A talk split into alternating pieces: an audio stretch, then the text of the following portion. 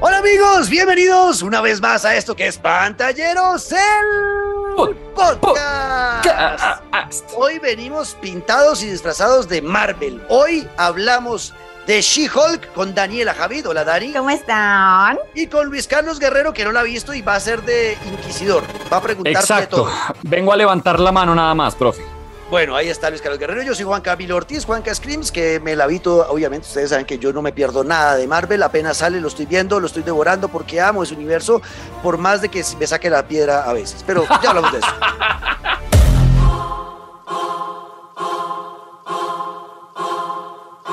Saca la piedra muchas veces. ¿Por qué? Eh, ¿Por qué lo digo Luis Dani? Porque... ¿Qué le hizo?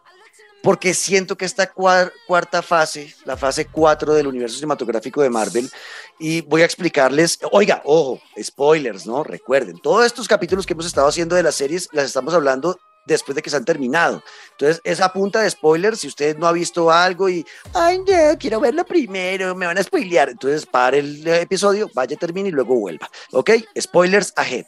Warning. Ok, entonces, la fase 4, chicos, empieza cuando se termina Endgame.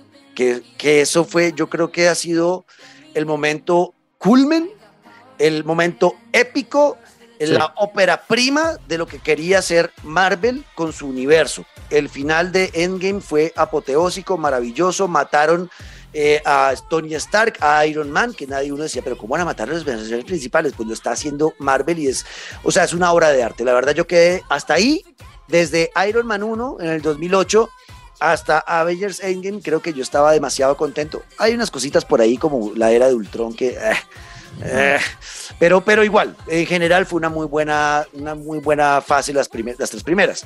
Llegó la cuatro. La primera, el primer producto que tuvimos fue Loki, que estuvo bastante bien, como plantearon ese personaje, la serie, todo lo que nos están hablando del multiverso, de lo que ocurre, el Kang el Conquistador, que será el gran villano después de Thanos, luego WandaVision, WandaVision también se atrevieron a hacer sitcom en una vaina de Marvel que uno no entendía qué carajos están haciendo porque está en blanco y negro esto, pero luego uno termina entendiendo todo y es como, wow, qué manera de contar historias maravillosas, y de ahí empezó la debacle. Llegó Falcon y el Soldado de Invierno, me... Y nos fuimos a la C. Nos fuimos a la C Black Widow que terminó ahí metida. Black Widow es una buena película, pero que creo que está a destiempo. Esa película ha debido salir en la segunda fase, yo creo. Segunda o tercera fase de la, del universo. O sea, es como, como que llegó cuando no era Black Widow. What If, animación chévere. Shang-Chi, la leyenda de los 10 anillos, eh, me entretenía, me hicieron reír. Eternals me encantó, pero fue totalmente eh, malentendida por los espectadores. Quiere decir que los productores y los escritores no, no, lograron su trabajo. Cuando si confundieron a la gente y la aburrieron, es porque no lograron su trabajo. Yo sí la entendí y me gustó mucho, pero sé que la mayoría de la gente odió Eternals. Hawkeye, me, Moon Knight, maravillosa, maravillosa. Maravillosa, esa me fascinó. Me encantó. Doctor Strange y Multiverso de la Locura, ya hablamos de esto y fue, la verdad, yo quedé muy rabón con Doctor Strange y Multiverso de la Locura. Miss Marvel, mm, buena, me gustó por el tema de los musulmanes y cómo viven sus fiestas y fue como más un nadio para mí que algo divertido de Marvel. Eh, eh, Thor Love and Thunder, también la misma cosa, como que me, como que terminé medio rabón porque también eh, pasa y aquí es donde viene el problema, que es lo mismo de She-Hulk. Lo que pasa con esta fase 4 del universo cinematográfico de Marvel, para mí, es que estos manes crecieron tanto después de Endgame y, fueron tan ambiciosos con la historia que quieren contar del multiverso. Sí. Empezando porque el multiverso es infinito, ¿ok? Eh, hay una serie, hay una serie, no, total, es que es, muy profundo lo que voy a decir, prepárense. Oh, no, como así? Espéreme a listo libreta, espéreme. Hay una serie en Netflix que les súper recomiendo. Se llama eh, La búsqueda del infinito. Y son varios científicos hablando del infinito. De, de, la cantidad, de qué es, qué carajos es el infinito. Y son matemáticos, son físicos, son filósofos en esa serie tratando de explicar qué es el infinito. Y pues el infinito es, es eso, es infinito. No, sé, nuestro cerebro humano no alcanza a comprender qué es el infinito. Y a eso es lo que le está apuntando Marvel.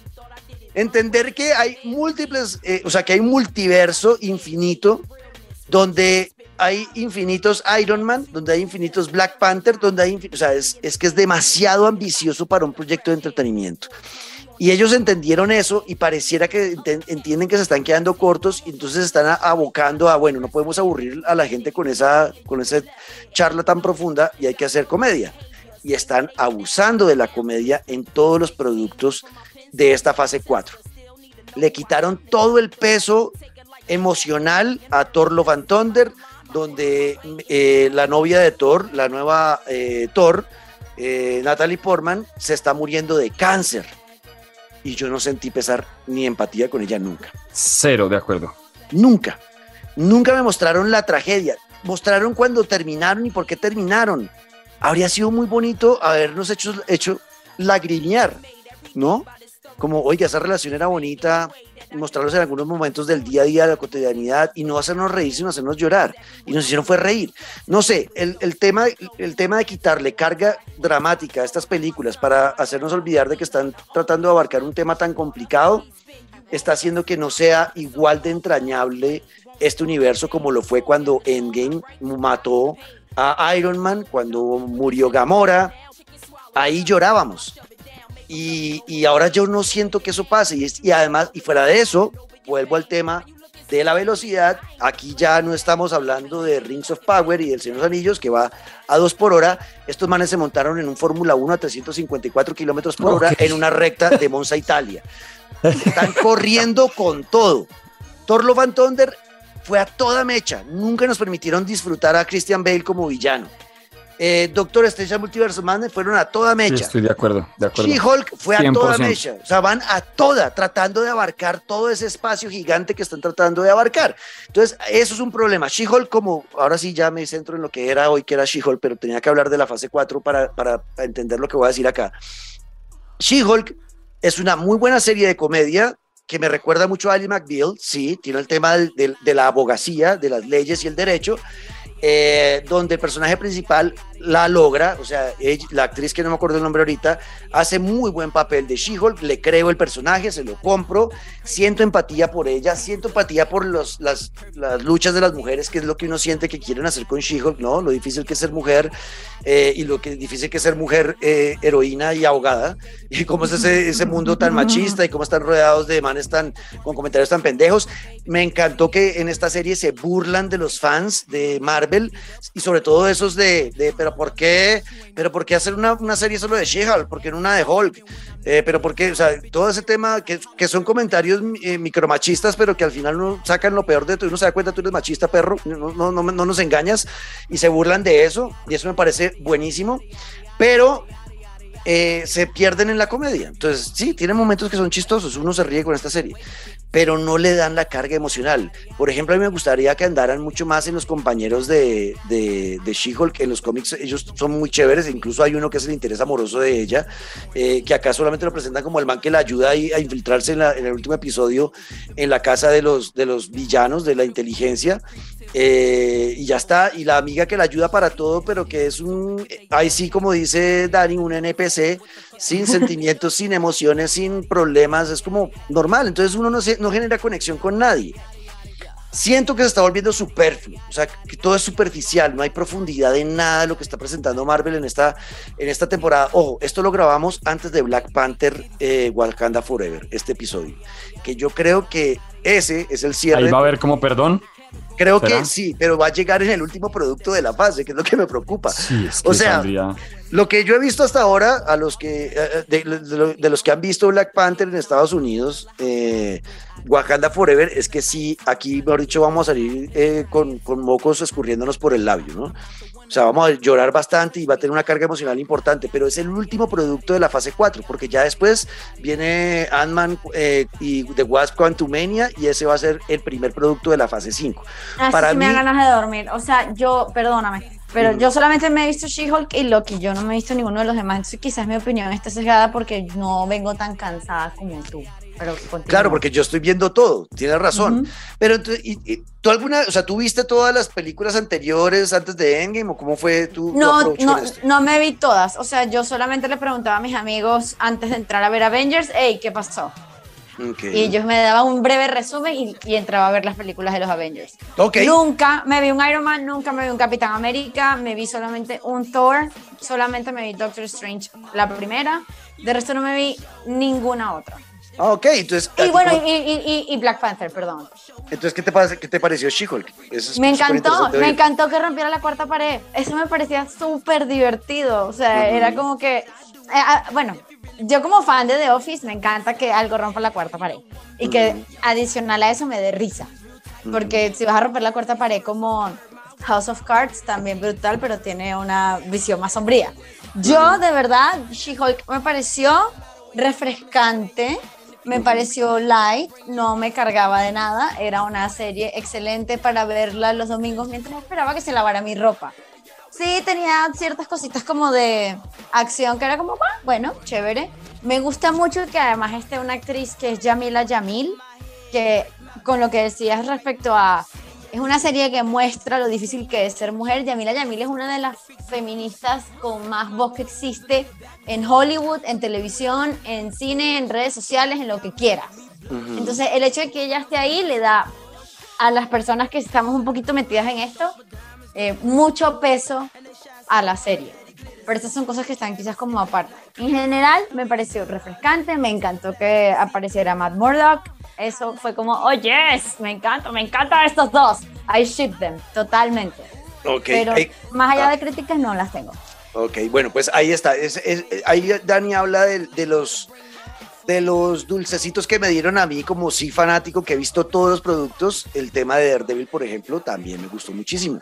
Creo que lo implementaron muy bien porque sigue siendo el Daredevil sombrío y oscuro que vimos en la serie de Netflix, pero le están dando un tinte cómico que también, pues los humanos no solamente somos sombríos y no solamente somos eh, comedia, tenemos todos esos matices y me gusta que esté mostrando a un Daredevil relajado por ahora porque está tranquilo después de haber capturado al Kingpin en la serie de Netflix y está volviendo a construir su, su buffet de abogados, o sea, está en un buen, un buen momento, entonces no tiene razón haberlo presentado sombrío y oscuro y vengativo y adolorido y triste. No, no había, no había, no había una razón.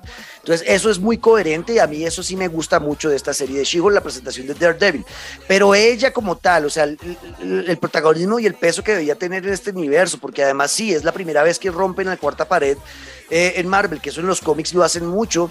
Eh, pues a veces queda un poco corto, excepto en el episodio final, que fue una genialidad, como despidieron la temporada, meterse en los estudios de Marvel, decir que Kevin Feige, pues no era, era obvio. Cuando uno decía, bueno, si van a entrar a Marvel, yo estaba esperando que saliera Kevin Feige, ¿no? Y que hablara ella con Kevin Feige directamente. Pero no habló con Kevin Feige, sino que Kevin es una, es una inteligencia artificial. Entonces ahí fue como, ¿What the fuck? Esos momentos donde te sorprenden y no te cantan las cosas o te las cantan pero luego te la cambian al otro palo, eso es una genialidad y ahí para mí eso salvó toda la temporada de She-Hulk. Hay varios episodios donde realmente no sentí nada y aquí y episodios de 19 minutos. ¿Cómo? Hay episodios de 19 minutos, es demasiado corto. Y cuando ya es tan corto, que es lo que he sentido con las películas de Thor y de Doctor Strange, cuando es tan corto, pues no logras tienen que ser unos genios a la hora de, contarte la historia para que enganches con un personaje en 19 minutos, pero y demostraron que no, porque yo no logré conectarme, no logré conectarme, no logré preocuparme, ni siquiera por she no estoy preocupado por ella, no estoy como, quiero que triunfe, quiero que, o sea, no estoy como, como porrista como si estaba en el pasado, simplemente fue una serie que me divirtió y ya está, el final sí, obviamente apoteósico, yo espero que, que con Black Panther cambien las cosas y espero que en la quinta temporada, en la quinta fase pues Kevin Feige precisamente entienda que no tiene que correr, pues ya se, ya se metieron en el chicharrón de hablar de los multiversos y todo eso, pues tranquilo, presenten los personajes a su tiempo, a su ritmo, porque va a ser esto muy grande, esto va a ser una, esto nunca se ha visto en la historia, ya no se ha visto en la historia que, una, que, una, que se esté contando una historia con más de 36 casi que 40 productos en cuanto a eh, series y películas. Se está contando una sola historia en 40 productos. O sea, hay 30 y pico de películas contando la misma historia, pero desde diferentes puntos de vista y con diferentes personajes. Eso nunca se había hecho en la historia del cine, ni el, ni el entretenimiento. Entonces, si ya están metidos en ese cuento, tranquilos, no corran. Es que siento que están corriendo mucho, eso a mí me preocupa. Espero que eso no vaya a ser en Black Panther, parece que no. Parece que Black Panther incluso va a durar como dos horas 50, va a ser larga la película. Em, y ver qué ocurre en la fase 5. Pero la verdad, eh, yo seguiré, como siempre, fiel a Marvel, seguiré viendo todo, así algunas no me gustan. Eh, pero es lo que tengo para decir de, de, esta serie. Yo a la serie, como tal, la serie la dejo en un 7 de 10. Eh, no la destrozo, pero también quedo como, lo que les digo, como medio preocupado. Pero bueno, ahí está. no sé si Luis, que te alguna pregunta final. No, en verdad todo lo que iba a preguntar fue respondido, fue respondido de a poco. Eh, yo pues es que me, no he tenido tiempo por estar entre House of the Dragon, Rings of Power, adelantando unas películas que me debía, me voy a poner en la tarea porque yo también a Marvel le he entregado mi alma entera eh, y por más que esta fase al igual me ha decepcionado en unas cosas como que he sentido, es que eso es lo que me faltaba decir, como que por momentos se puede sentir que se ridiculiza un universo que jamás fue cercano al tema. Yo con Love and Thunder me fui como que, que acabo de entender, no sé si vi comedia, no sé, no me pasó nada con el cáncer, o sea, me dijo tal cual todo lo que, lo que quería saber. No, lo único es por si de pronto alguien se perdió con el tema de la cuarta pared. es básicamente, imagínense que en una película les hablen, como en House of Cards que dijo Dani, cuando el protagonista como que se volteaba y miraba hacia la cámara y le habla, al espectador. Exacto, por si alguien se, se, quedó perdido. Pero no, me respondió todo. De hecho, tengo que confesar que con este episodio ya me dieron más ganas de verla que con reseñas y demás. No, hay que verla. Hay que verla, hay que verla para poder, eh, para poder entender qué va a pasar, porque sí, acá lo que hicieron como, como, como han hecho todo, porque también es lo que siento, que están sembrando semillas en todo lado. en todo lado nos están sembrando una semillita de lo que va a venir más adelante. En esta serie, una semillita de lo que va a venir más adelante. ¿Vieron Werewolf by Night? Véanla si no la han visto. Es una película, cortometrajes de una hora, con Gael García. Con Gael García. Esa, por ejemplo, me pareció una obra maestra. Como contaron la historia, como presentaron los personajes y se concentraron en ellos. Aquí aquí entiendo, obviamente, si uno se pone a mirar el subtexto, están presentándonos un nuevo universo de Marvel que no habían tocado todavía, que es el tema de la parte oscura y el diablo y Satanás y bueno, muchas cosas que van a venir de brujería y...